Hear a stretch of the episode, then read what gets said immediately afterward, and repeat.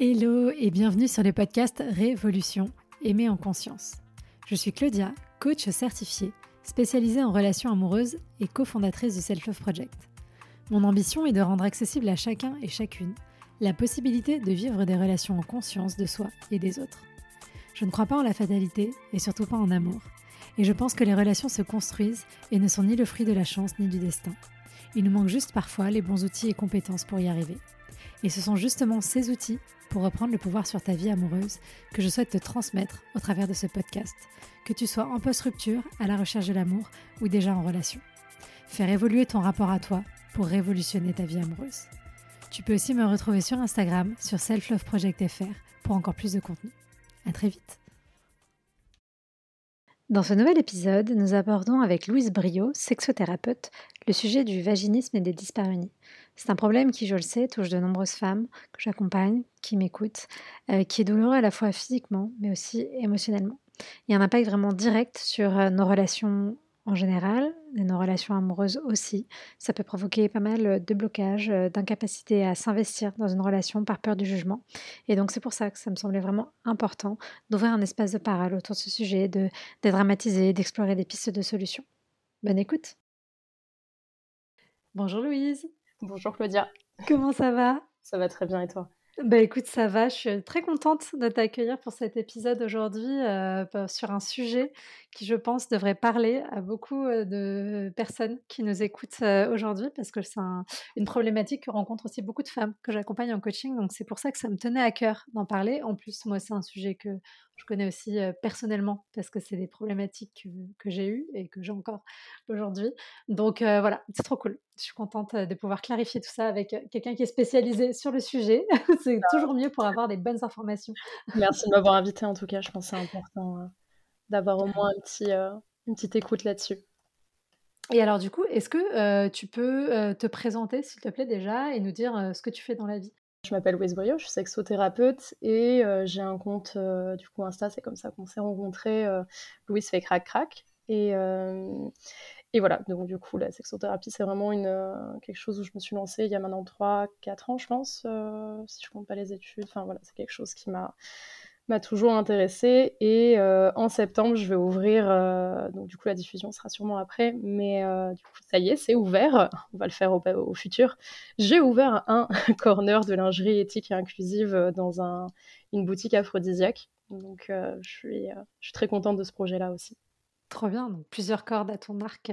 Oui, toujours lié avec l'accompagnement, puisque voilà, c'est pas de la lingerie juste pour pour plaire, mais c'est pour se plaire soi. Mmh, Qu'est-ce qui a fait que toi, tu t'es intéressée à ces sujets autour de la sexualité? Qu'est-ce qui t'a amené là? Euh, Je pense que j'ai toujours été, euh, été intéressée aux sujets de société et d'intimité. C'est des choses qui m'ont toujours posé question. Et euh, moi, j'étais de base en histoire de l'art et en histoire. J'ai un, double cursus et j'ai toujours travaillé sur la place de la femme, le, corps dans l'histoire, et c'est des, des, choses qui m'ont vraiment toujours j'ai toujours travaillé là-dessus, enfin je pense, peut-être pas toujours, mais en tout cas c'est ça m'a toujours posé question. Et euh, je pense que dans le dernier mémoire que j'ai fait, je parlais beaucoup plus de sociologie et de d'histoire euh, que et d'intimité que d'art. Donc euh, je pense que c'est à ce moment-là où je me suis dit, il faudrait peut-être que je change de, de sujet. Voilà. Parce qu'au final, là, ça n'avait pas tant sa place que ça. Du coup, tu as repris tes études et tu es reparti. Ouais, j'ai appris mes études, j'ai refait de la socio. finalement, j'ai pas fait d'études de psycho, puisque pour avoir étudié l'impact que certains psychanalystes avaient eu dans l'histoire, euh, je ne me suis pas sentie de les étudier euh, dans le sens inverse, c'est-à-dire d'apprendre leurs enseignements, même si je sais que j'ai beaucoup lu en fait, je pensais par ça que je sais qu'il y a eu des bons impacts, des impacts positifs, mais vu comment les formations de sexo sont, les formations de psycho euh, sont, je, je pense que j'ai été trop biaisée de l'impact négatif que ça a eu et je n'ai pas réussi à, à me dire je peux faire de la psycho. Donc euh, je suis allée juste en sexo et j'ai travaillé moi derrière. Euh, l'avantage d'avoir des études universitaires, c'est qu'on sait des études, faire des recherches. Donc euh, voilà, j'ai fait ma formation plutôt. Trop bien, trop bien. Alors du coup aujourd'hui on va zoomer sur un tout petit point de ce que tu fais j'imagine dans ton quotidien et ce sur quoi tu accompagnes tes, tes, patientes et patients. et donc on va parler des dyspareunies. Alors c'est un mot pas forcément très simple si on l'a jamais vu écrit. Parce que c'est vrai qu'on parle beaucoup de vaginisme, enfin voilà, autour des, problématiques liées à la douleur et donc du vaginisme. Mais c'est vrai que le vaginisme n'est qu'une forme de dyspareunie. Complètement. Et c'est pas la seule, c'est pas la seule qui existe. Et du coup, j'aimerais bien, si c'est ok pour toi, que déjà tu nous expliques un petit peu ce que sont les dyspareunies et quelles sont les différentes formes de dyspareunie qui peuvent exister, s'il te plaît. Oui, ben, déjà, il y a la définition médicale qui est très pauvre, et c'est là où on voit qu'il va y avoir un problème. On en reparlera, je pense, plus tard là-dessus. mais la définition médicale, c'est juste un rapport sexuel douloureux chez la femme. Voilà. Mmh. Donc déjà, on parle que de femmes, alors que la dyspareunie existe aussi chez les hommes. Et il y a effectivement plusieurs formes de dysparénie. C'est pour ça qu'on a euh, souvent un micmac, on ne sait plus vraiment où on en est. Il y a du vaginisme, il y a la vulvodynie, avec des sous-catégories comme la euh, vestibulodynie, la vestibulodynie et la clitiro... Oh là là, la. Ah, je vais y arriver. c'est toujours compliqué à dire, à chaque fois je me trompe. C'est la clitoridodynie. Voilà. Donc voilà, rien que moi euh, qui connais quand même bien le sujet, je me trompe sur les, sur les mots, donc c'est la preuve que c'est des mots qui sont quand même plutôt euh, pas forcément adaptés euh, au, on va dire au public. Mmh principalement, c'est plutôt des troubles sexuels, c'est rarement, on voit ça comme une maladie, mais c'est pas une maladie, ce sont des troubles. Mmh les personnes qui l'ont ne sont pas malades, ça c'est important et comment on identifie, parce que comment on identifie qu'une douleur va, va devenir un trouble sexuel, donc du coup une, une dyspareunie, il faut que ce soit persistant et problématique, c'est-à-dire quelque chose qui va vraiment littéralement prendre la tête ou prendre le corps. Ça peut arriver d'avoir mal, même si c'est pas normal, mais ça peut arriver d'avoir mal. Il peut y avoir des fois une mini-lésion ou quelque chose qui se, fait. Ça ne veut pas dire que c'est une dyspareunie. Si c'est régulier et que c'est problématique, c'est-à-dire que c'est vraiment quelque chose qui prend la tête, là on peut se poser la question. Euh, Ensuite, il y a, euh, on peut identifier deux types de dyspareunie. Il y a les primaires et les secondaires. Mmh Primaire, c'est-à-dire qu'elle est là depuis le début de la vie sexuelle. Et secondaire, c'est-à-dire qu'elle est apparue après une période sexuelle, on va dire, euh, j'aime pas ce mot-là, mais normale, en tout cas sans problème. Voilà. Mmh. Euh, ensuite, on peut parler aussi des douleurs superficielles ou profondes. Ça peut être assez profond, ça peut être plutôt lié effectivement au vaginisme, au périnée, c'est-à-dire qu'on sent vraiment que c'est à l'intérieur de nous ou alors à l'extérieur, plutôt, ça va plutôt ressembler à la vulvodynie, donc c'est-à-dire des douleurs euh, autour de la vulve. Mmh. Oui, parce qu'en fait, euh, juste pour bien expliquer, le, vaginisme en général, donc qui est le mot le plus utilisé, ça caractérise les douleurs qui sont vraiment liées à la contraction euh, du périnée et qui est tellement contracté qu'il n'y a rien qui peut rentrer, c'est ça? Exactement. Et on a souvent l'impression que c'est la contraction qui fait mal. C'est pas la contraction qui fait mal, puisqu'en soi, le, que le périnée soit contracté, c'est pas douloureux. C'est quand il y a une contraction et qu'il y a une pénétration. Mmh. Forcément, c'est, ça va pas rentrer ou ça va forcer, et ça va, c'est ça qui va causer une douleur. Mmh. Donc voilà. Mais, euh, et peut-être juste, je rajouterais aussi qu'il y a euh, aussi des dyspareunies qui sont globales, donc ça veut dire que c'est à chaque euh, rapport, ou en tout cas à chaque. c'est pas forcément un rapport d'ailleurs, ça peut être en tout cas à chaque fois qu'il y a un contact, en tout cas avec la, la, douleur ou la vulve ou le vagin, et situationnel, en fonction des partenaires, en fonction des pratiques. Donc ça peut être c'est pour ça que l'identification prend du temps aussi, euh, le temps d'être entre guillemets diagnostiqué. Ça, mmh. prend beaucoup de choses, puisque la dyspareunie, c'est surtout un symptôme de quelque chose. Mmh. Mmh. Oui, parce que du coup, la vulvodynie, juste pour préciser, c'est vraiment à l'entrée du vagin au niveau de.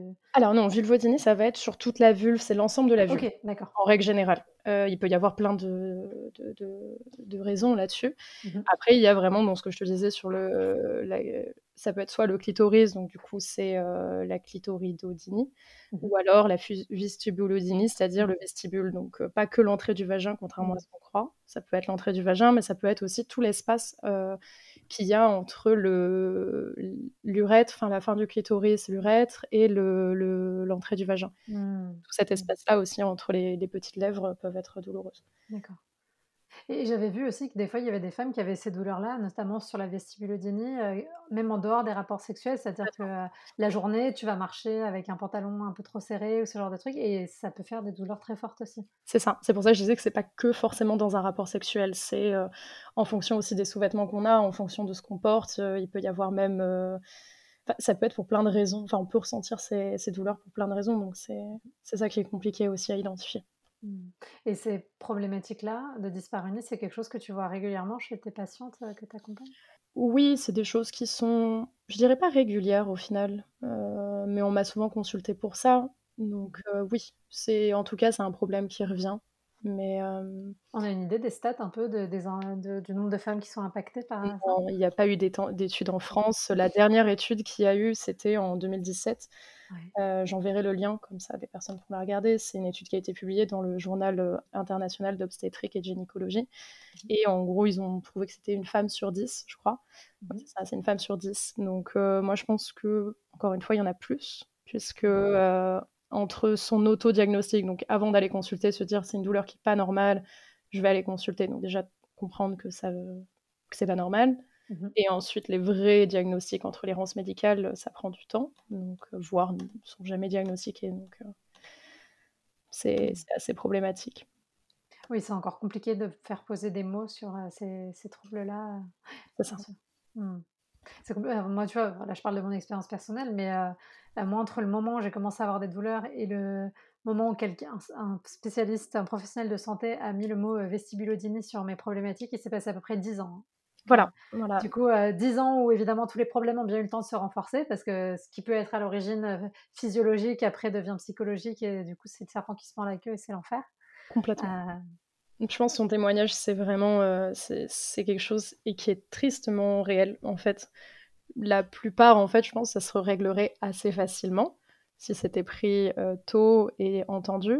Mais comme tu le dis, en fait, le fait de pas être entendu, de pas se sentir légitime dans sa douleur, voire d'être culpabilisé de la part du corps médical qui est censé nous aider, c'est ça va absolument pas aider, au contraire. Donc ouais, c'est assez catastrophique. Euh. C'est quoi qui peut causer ces différentes dyspareunies Est-ce que c'est les mêmes causes selon les bah, vaginismes, vestibulodynie, vulvodynie, etc. Ou est-ce que c'est des origines qui peuvent être différentes? Alors, on pense souvent à tort que la cause vient d'un, qu'on appelle ça, d'une, violence sexuelle. Euh, c'est pas souvent le cas. C'est possible, hein, bien sûr, parce qu'il peut y avoir euh, beaucoup de choses qui vont traumatiser le corps ou l'esprit après des violences sexuelles, mais c'est pas le, cas pour la plupart. Ça peut être, euh, en fait, il peut y avoir des causes, euh, tellement de causes possibles. Euh, on va dire que moi, j'ai quand même aussi une, approche sociétale. Mmh Donc, il faut aussi revenir sur l'environnement familial, l'environnement social, culturel, la manière dont l'approche du corps aussi a été faite. Ça peut engager des problèmes, enfin des, des, blocages psychologiques. Donc, il peut y avoir bah, voilà, une cause psychologique ou une cause physique. Donc, les causes mmh psychologiques, ça peut être voilà, l'environnement social en règle générale, la pression de l'enfance, même des deuils, des dépressions, difficultés dans le couple, des, même des difficultés au travail, enfin des choses qui peuvent vraiment, qui prennent la, tête, la tête, stress, anxiété, violence en règle générale. Et dans les causes physiques, il peut y avoir énormément de choses. Par exemple, l'endométriose, on s'est rendu compte que euh, un des symptômes de l'endométriose, c'était les dyspareunies. Alors attention, ça ne veut pas dire que euh, on a de l'endométriose si on a des dyspareunies et inversement. Encore une fois, c'est pas si linéaire, mais euh, on peut se poser la question. À partir du moment où on commence vraiment à avoir des, des dyspareunies, bon, peut-être qu'il pourrait avoir un lien avec euh, une, maladie chronique aussi. Il peut y avoir des infections aussi au niveau des causes physiques. Euh, des blessures, euh, des blessures ou des chirurgies, accouchements ou d'autres chirurgies, des douches vaginales, par exemple l'excès de toilette, c'est mmh. souvent le cas, de trop se laver, ça peut causer aussi des dyspareunies, voilà. Mmh. il peut y avoir beaucoup de, de causes, donc c'est le, travail aussi qu'on fait en séance, essayer d'identifier un petit peu d'où vient l'origine de, ces douleurs. Quoi. Oui, parce que la solution n'est pas la même, j'imagine, en fonction de, c'est ça. pourquoi, pourquoi ça fait mal. quoi. C'est ça. Alors, je sais, enfin, en tout cas, moi, pour l'avoir vécu, je sais que c'est quelque chose d'assez compliqué parce qu'en plus, bah, forcément, plus tu as mal, plus tu te contractes, plus tu te refermes et plus tu as mal. Et du coup, voilà, comme je disais, c'est le, cercle vicieux. Et je sais aussi que pour certaines, enfin, en tout cas, moi, je vois avec les femmes que j'accompagne, j'en ai pas mal qui ont ce genre de, troubles. Et d'un point de vue relationnel aussi, c'est compliqué. Surtout celles qui n'ont jamais eu de relation vraiment euh, qui approche la trentaine, qui n'ont jamais eu de relation vraiment engagée, etc. Parce que ça les, enfin, ça les freine vraiment dès le départ, euh, dans, l'idée même de la rencontre, parce que bah, l'idée d'avoir un rapport avec un homme, euh, en l'occurrence, moi j'accompagne principalement des femmes hétérosexuelles, mais l'idée d'avoir un rapport avec un homme, et très complexe pour elles et très euh, ça leur fait peur quoi forcément elles ont la trouille elles ont peur d'avoir mal elles ne savent pas comment en parler mmh. elles ont peur de devoir se forcer pour faire semblant mais du coup évidemment ça n'arrangerait rien euh, au problème mmh. et du coup comment comment on pourrait essayer de les enfin qu'est-ce que tu leur dirais tu vois à ces femmes là pour les aider à, à prendre du recul sur leur situation? Alors je pense que déjà c'est le plus important, en fait, c'est de légitimer les, douleurs. Déjà, dire c'est c'est pas normal d'avoir mal et c'est OK, en fait, ce qui se passe. Vous êtes normal aussi. Alors, même si la norme peut se questionner, mais en tout cas, rassurer sur le fait que c'est des. Enfin, vous n'êtes pas seul aussi. C'est mmh pas. on a souvent cette sensation de se retrouver seul et, et, désespéré un peu dans ces situations-là parce qu'on a l'impression de tourner en rond et, et de jamais y arriver dans le cas effectivement hétérosexuel où on a envie de relationner qu'avec des hommes, on aime ça, euh, ça va être compliqué effectivement de se dire la communication va être simple et fluide, vu comment c'est réceptionné en tout cas, mmh. comment euh, la communication peut, ne peut pas être fluide dans des, situations euh, de séduction où ça peut être compliqué. On n'a peut-être pas envie d'aborder ce sujet-là aussi dès le début. Mmh Donc c'était quoi ta question? Ma question c'était du coup, et pour ces, pour ces femmes qui font vraiment qui se sentent bloqués euh, par cette peur euh, de, la rencontre à cause de ces problèmes de vaginisme, de vulvodynie. Qu'est-ce qu'elle pourrait faire et peut-être pour essayer de faciliter, fluidifier les choses pour mmh. elle à, cet endroit-là quoi? Mmh. Bah justement, c'est ça, c'est euh, de comprendre, bah, c'est ce que je les c'est ce que j'aide aussi un petit peu à ça. Et mmh C'est surtout aller voir des professionnels de confiance. donc c'est vrai, je vais prêcher pour ma paroisse par rapport à la sexo, mais je dirais n'importe quel professionnel avec qui déjà vous vous sentez à l'aise, si c'est une, déjà un domaine dans lequel ça vous parle, que ce soit le yoga ou plein de choses en fait. Mais que ce soit quand même axé sur ces douleurs-là, c'est pas juste on en parle deux secondes, il faut quand même vraiment s'intéresser au sujet, aller au fond de l'origine, comprendre quel type de problème. Il faut que la personne ait, je pense, un minimum de connaissances là-dessus voir du coup un, sexo, euh, un sexologue ou un sexothérapeute, et enfin un kiné du périnée qui euh, peut vraiment aider là-dessus. Là, ça va travailler euh, sur le mmh. physique. Donc l'idée, ce serait de travailler autant sur le mental que sur le corps, parce que la dysparonie est, est liée aux deux. On ne mmh. peut pas traiter la dysparonie qu'avec le corps ou qu'avec le mental. C'est les deux. Notre cerveau, de toute façon, gère tout notre corps. Donc, et, et vu que c'est souvent un blocage, un blocage psychologique, euh, c'est bien de, du coup, de se poser ces questions. Donc, si on n'a pas non plus la, possibilité de consulter, euh, je dirais c'est au moins lire des livres. Euh, j'en parlerai après des recommandations. J'ai noté des recommandations. Écouter des témoignages aussi, c'est important. Se faire confiance aussi, c'est-à-dire travailler sur soi mmh. en disant voilà, je, je m'écoute. Je pense que c'est le plus important, c'est j'écoute, j'écoute mon, mon, corps et je prends le temps. Voilà, ça c'est mmh. le plus difficile, c'est la patience des fois parce que des fois ça peut prendre un peu de temps pour soi. Donc c'est peut-être un, petit peu plus de patience aussi et de se dire voilà, ça, ça se résoudra peut-être pas en claquement de doigts, mais, mais on va y travailler. Ah, mais je pense que c'est vraiment important hein, de passer le cap. Et c'est pas facile, quel que soit le sujet d'ailleurs. Hein. Mmh. Mais en sexo, je pense que c'est encore plus complexe potentiellement parce qu'il y a le sujet de la honte qui vient se rajouter encore plus en profondeur et tout. Mais enfin, moi personnellement, en tout cas, pour avoir fini par me faire accompagner sur le sujet euh, récemment. Mmh ça a complètement changé euh, à la fois mon approche de, ma sexualité et puis ma façon de vivre ces choses-là et donc a fait diminuer les douleurs petit à petit, etc.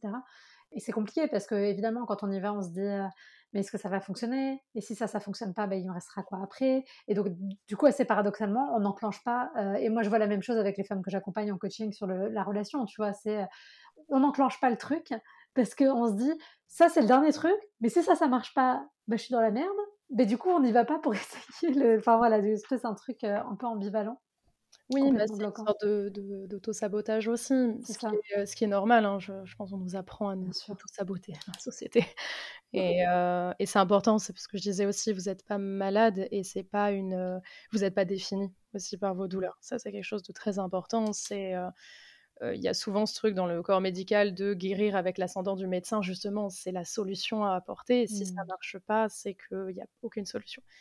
Non, vous êtes active dans votre rôle, c'est pas un... Alors là, je dis active au sens... parce que je pense que tu as plus d'auditeuristes que d'auditeurs, mmh mais c'est voilà, c'est pas un, un, professionnel qui va vous guérir. C'est vous, en travaillant sur vous, en comprenant qui vous êtes, en, en acceptant. le fait de faire avec, c'est important. Donc ça ne veut pas dire euh, je fais avec et, ça y est, c'est fini, je vais devoir vivre avec toute ma vie. Non, c'est qu'aujourd'hui, à l'heure euh, où on est maintenant, on fait avec et on, essaye d'adapter. Mmh. Ou adapter euh, ses pratiques et son, plaisir à ça. Bah, moi, je sais que ce qui m'a beaucoup aidé, c'est il y a quelques années là, de lire Au-delà de la pénétration mmh. de Martin Page. Déjà, ça m'a déculpabiliser, parce qu'il y a aussi beaucoup de ça, surtout dans un rapport hétérosexuel, même si tu es avec quelqu'un de très gentil et de très déconstruit, il y a toute la part que tu as intégrée de la société de, en tant que femme, que tu es là pour satisfaire, enfin bon, il y a tout ce truc-là. Et du coup, je trouve que de prendre du recul sur la notion de pénétration, de rapport pénétratif, pour être dans quelque chose qui voilà, enfin voilà, élargir l'idée de la relation sexuelle. moi, ça m'avait fait beaucoup du bien. Ouais, bah c'est ce que je travaille surtout en séance après avoir vraiment compris et identifié la. Si c'est pour la en tout cas le sujet de dyspareunie qu'on vient me consulter, d'abord vraiment identifier ça, je vais identifier les origines. c'est surtout déculpabiliser déjà toutes ces normes et, et, tout ce qu'on entend aussi des fausses idées d'ailleurs sur les dyspareunies, le vaginisme, etc mais c'est adapter en fait, euh, adapter euh, des pratiques à soi et au couple aussi, c'est-à-dire euh, essayer de comprendre l'érotisme de soi-même, de l'autre, du couple, essayer de comprendre qu'est-ce qui peut être adapté. Encore une fois, c'est pas des solutions en soi, j'apporterai jamais de solutions fixes, c'est des choses qui vont tout le temps évoluer. Et, et, ça permet vraiment de reprendre confiance en soi. Je pense que l'estime de soi dans ces sujets-là, même en règle générale dans l'intimité, l'estime de soi est tellement importante, mais ça prend du temps. Mmh. Ça prend du temps. Pour avoir une bonne estime de soi, il faut se comprendre, s'accepter, et, et c'est ce que je disais, faire avec. Donc on fait mmh. avec, et après on s'aime. Et on se dit, ok, maintenant j'ai le droit au plaisir aussi. Mais c'est ça, et c'est important, euh, je pense, cette notion de plaisir. Moi, je sais que ce qui m'a beaucoup aidé aussi, c'est d'arrêter de faire tourner la sexualité autour de l'évitement de la douleur. Mm. Et de la recentrer sur euh, la notion de plaisir, en fait. très important. C'est très, très important. C'est-à-dire, qu'est-ce que je ressens? Ça peut être euh, autre chose que, effectivement, éviter. C'est très important ce que tu dis. Voilà. Ce n'est pas de l'évitement de la douleur, c'est euh, aller vers le plaisir. Et c'est un choix. Mm. Je choisis d'aller vers le plaisir. Et c'est pas du tout la même posture en fait, parce que forcément, si je suis dans l'évitement de la douleur, bah, je pense quand même à la douleur, donc il y a toujours de l'anticipation, il y a toujours un machin, etc. Et je suis contre quelque chose. Euh, alors que quand je suis dans la recherche de plaisir, euh, je suis avec quelque chose et donc ça vient, rajouter un truc positif. C'est ça. Bah, ça fait partie du contexte. J'en ai parlé il y a pas longtemps dans un post sur les freins et les accélérateurs au désir. Donc en mmh gros, c'est euh, qu'est-ce qui va accélérer mon désir et qu'est-ce qui va le freiner. Et mmh ça, ça va faire complètement partie des freins. C'est-à-dire si il y a une anticipation de la douleur, si à chaque fois on se dit bon ben je vais encore avoir mal, directement, le désir, il va se dire, ok, je mets quand même un gros frein là-dessus, donc il y a un petit nuage autour de notre tête euh, pendant qu'on va faire une pratique, c'est dur de l'enlever.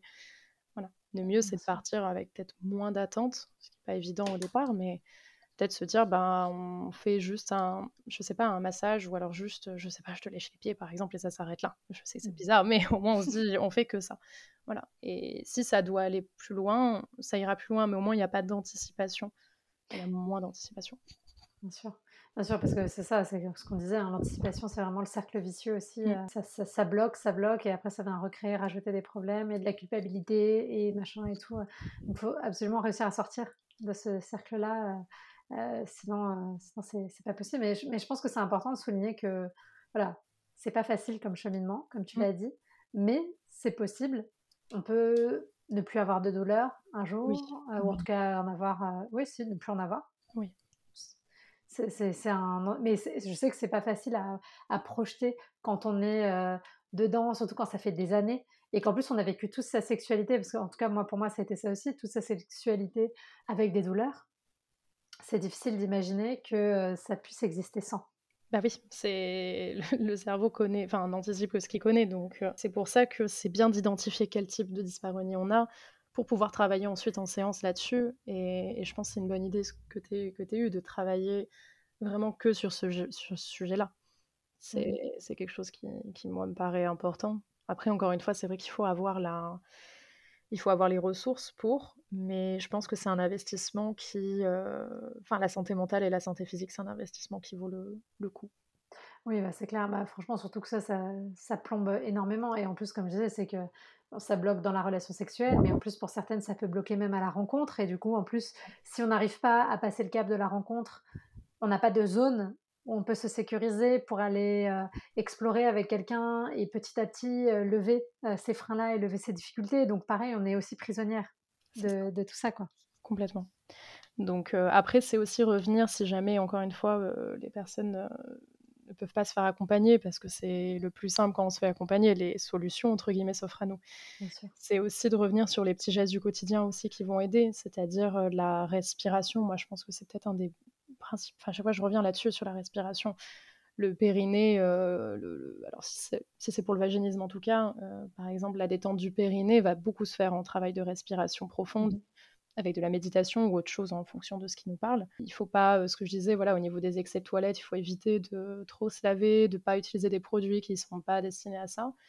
Les produits aussi qu'on utilise, par exemple, faire attention, euh, même sur euh, les sextoys qu'on a, par exemple, si des personnes utilisent quand même des, objets pour se faire plaisir, peut-être faire attention aussi à ça en fonction des matières. Des fois, c'est en fait, c'est essayer de faire un... C'est ce qui peut être fatigant et usant aussi, hein mais refaire un bilan de tout ce qu'on mmh. a et ce qu'on utilise autour de, ces douleurs-là. Donc, euh, même les sous-vêtements, revoir, peut-être porter du coton, par exemple. Mmh Éviter de reporter de la dentelle au quotidien. Euh, des massages aussi, je pense, euh, qui sont pas. moi, je propose aussi aux personnes de se masser sans intention sexuelle. Mmh C'est-à-dire dans une intention de plaisir, donc juste de réception.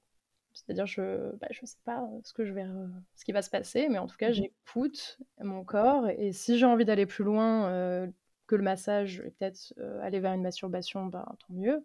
Mais si juste le massage m'a suffi, le, corps va parler aussi. C'est juste le, détendre la zone, en fait, avec des huiles, des lubrifiants. Il y a même des baumes. par exemple, il y a une nouvelle marque, la Bobo, qui est mmh sortie. j'ai pu la tester, qui est vraiment vraiment sympa. En fait, c'est un mélange d'huile, donc il n'y a rien, c'est pas des produits nocifs, c'est juste des mélanges de, de huile et de macérat, c'est ça qu'on dit, mmh qui vont permettre en fait à la, au soulagement et à la détente de la zone. Donc on peut pas dire que ça guérit. Encore une fois, c'est pas des, des médicaments, c'est important. de toute façon, on peut pas prescrire de médicaments en tant que non médecin.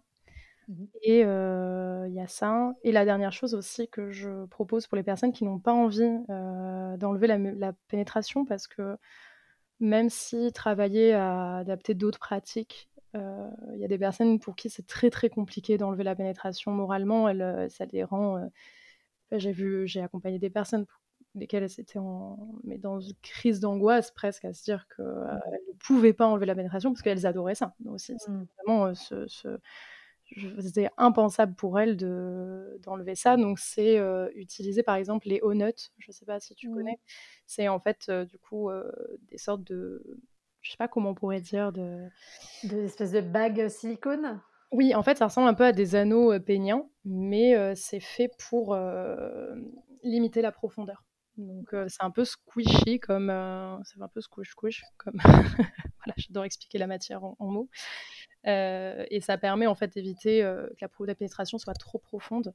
Donc mmh euh, si on, on, accepte déjà la pénétration, c'est-à-dire des fois c'est juste à l'entrée, c'est l'entrée du vestibule par exemple, là il faudra peut-être essayer de trouver d'autres d'autres mmh. pratiques. Mais, mais voilà, je pense que c'est important et voilà, de revenir là-dessus. Et si jamais aussi quelque chose de très important, c'est d'avoir d'avoir des activités pluridisciplinaires si on travaille là-dessus, de pas que se concentrer encore une fois que sur le, le médical, euh, la gynécologie, aller vers la thérapie, aller vers kiné, aller vers le yoga, euh, le mmh. chant, la danse, tout peut. Mmh, mmh. Oui, tout ce qui va permettre de relâcher aussi les émotions qui sont associées à ça. Bah, tu vois, moi, c'est une, moi, c'est une ostéopathe moi, qui m'a diagnostiqué entre guillemets sur ma vulvodynie mmh euh, et du coup qui m'a pas mal euh, rééduqué, massé le périnée, etc. c'est extrêmement désagréable, mais bon, c'était nécessaire. tu vois, sur les tips aussi euh, que moi elle m'avait donné, elle me disait juste avant la pénétration de contracter, relâcher, contracter, relâcher plusieurs fois le périnée pour que en fait après il soit plus détendu. Euh, et en fait, en faisant ça, tu vas aussi ressentir l'impact de ton périnée dans tout ton bassin.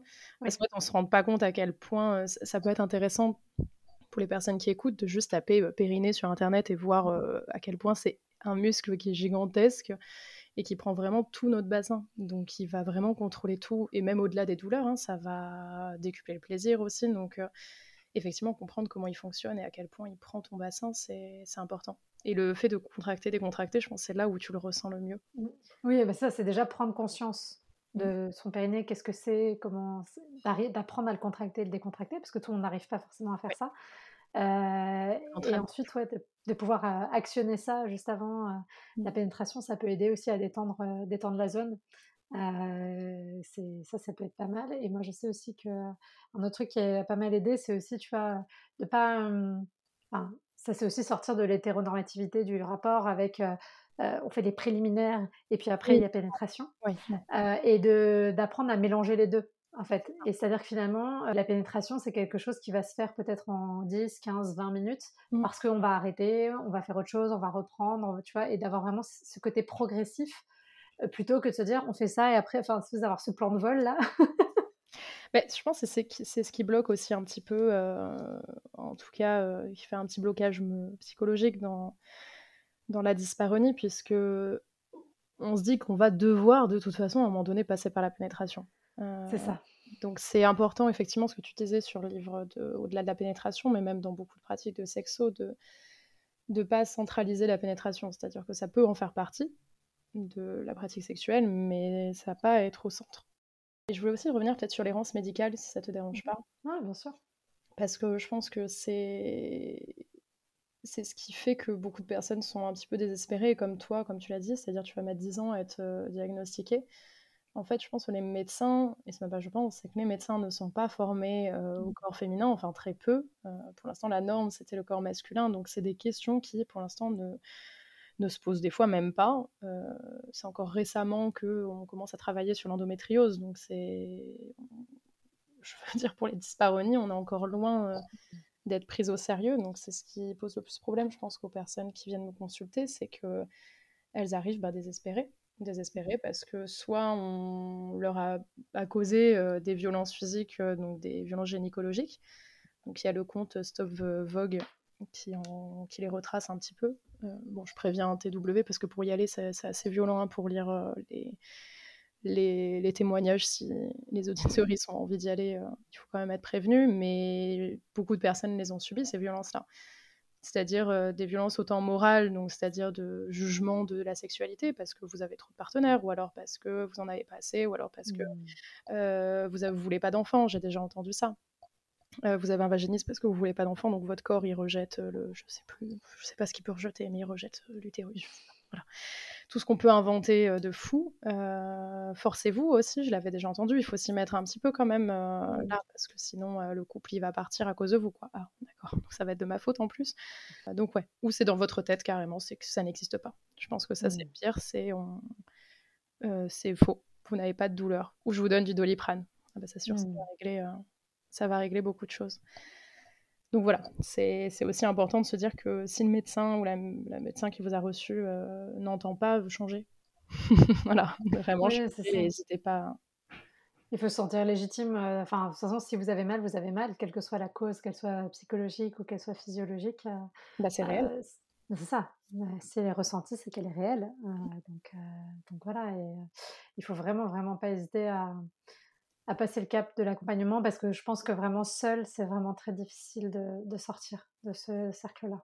Oui, ouais. c'est pour ça que je disais au moins d'être accompagné, si ce n'est pas être accompagné, au moins de lire. Euh, et, euh, et, là, bah, si, si, tu veux, je peux parler. Oui, vas-y, vas-y, donne des recommandations. Il y a le vaginisme, euh, comprendre, se soigner, s'épanouir, mmh d'Angela Bono et de Margot Morel, qui est vraiment une pépite il est très bien fait. Euh, encore une fois, il n'offre pas des solutions, il propose euh, plein de solutions différentes. Ça déculpabilise beaucoup aussi parce qu'elle va parler des normes sociales aussi, de pourquoi euh, tout ce dont on n'aura peut-être pas le temps de parler aujourd'hui et qui pour moi est essentiel, tout ce qui entoure le vaginisme et la dyspareunie, parce que même si ça parle de, vaginisme, je pense qu'on peut l'étendre à toutes les dyspareunies.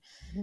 C'est la fonction sexuelle de la femme, quoi. Donc, euh, soit elle est reproductrice, euh, ça, si on reva dans l'histoire, donc petite notion d'histoire, soit on est euh, une personne reproductrice, soit on sert au plaisir des hommes.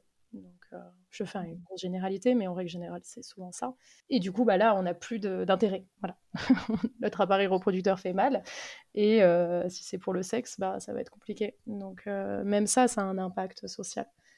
Donc, il y a ce livre-là vraiment que je vous conseille, et Le périnée féminin douloureux euh, du docteur Martine Grimaldi, qui lui va être un peu plus euh, scientifique, mais, euh, mais, va permettre peut-être de comprendre plus sur le périnée. C'est plus axé sur le périnée, c'est vraiment, vraiment très bien fait aussi.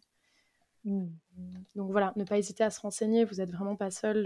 peut-être aller voir aussi des comptes Insta, parce qu'au final, Instagram et les réseaux sociaux sont pas mal développés sur ce sujet-là. Donc ça aide. Il y a Vagi quoi, par exemple, mmh qui, en parle, qui en parle très bien.